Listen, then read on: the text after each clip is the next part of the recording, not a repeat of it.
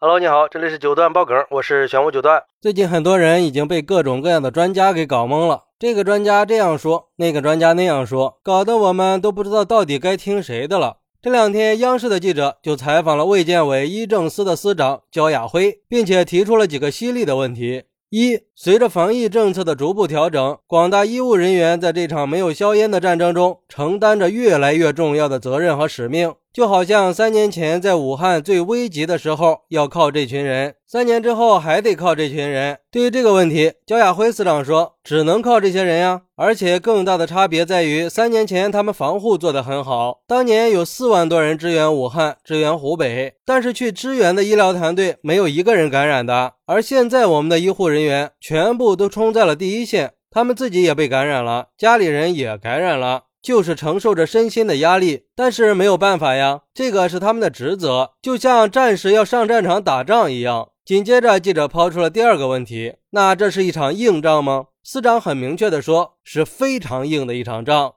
记者又问：“那医护人员也好，病人也好，我们还要熬多久才能熬过这段最艰难的时光呢？”焦亚辉司长回答说：“这种急性传染病啊，还是有它的规律的。在急性感染的高峰以后，都是第一周到第二周是最艰难的。现在其实不同的城市正在经历急诊和重症的高峰，可能就是我们最困难的时期。但是随着这一波大部分感染的重症感染高峰过去以后，往后就会出现往下走的趋势了。”病毒传播一定是有它的传播系数，传播到一定程度了，病毒总会越来越弱。我们通俗来讲，就是病毒已经传染不动了。到了这样一个阶段的话，这个困难一定就会过去了。不过，对于这样的说法，有网友好像已经没有信心了。有网友就说了，这个观点可能还是值得商榷的。原有病毒不是传不动了，而是说都已经感染过了。但是新的变异毒株到来以后，不是又要开始传染了吗？比如说，最近正在漂亮国流行的克拉肯 XBB. 点一点五，就像流行病学专家曾光说的，中国奥密克戎的飓风已经超出了人类现在传染病理论和经验的预知范围。目前的疫情走向，任何专家都是难以预料的。自己的苦呢，只有自己知道。还是忘了疫情吧，该干嘛干嘛去。不过，也有网友认为，这个消息给我们带来了防控病毒的更大信心。三年的抗疫，民众经历了很多困难，医护人员付出了很多艰辛。但是现在我们有了重大的成就，取得了重要的成果，避免了非常多感染的人演化成重症，大大的减少了病亡率。我们中国的抗疫已经很棒了。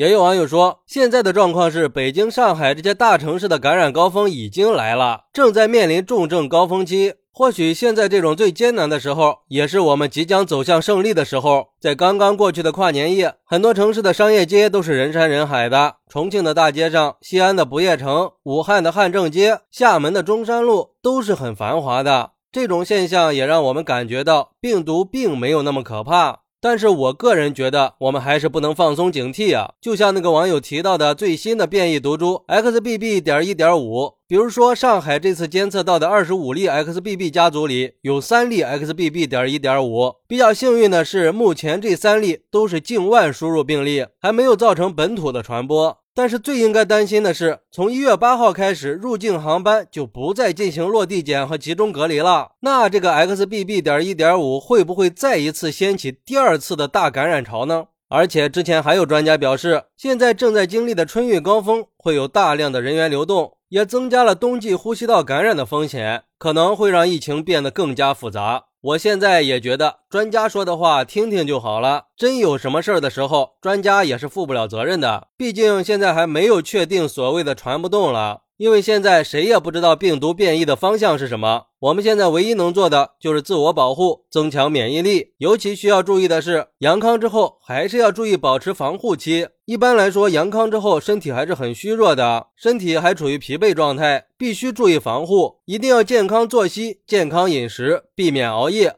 不做剧烈运动，不要马上就投入高强度的工作里。家里也要注意消毒。多开窗通风，保持空气的流通。我相信春节过后再坚持一段时间，我们一定会取得全面的胜利。好，那你是怎么看待这个事儿的呢？快来评论区分享一下吧！我在评论区等你，拜拜。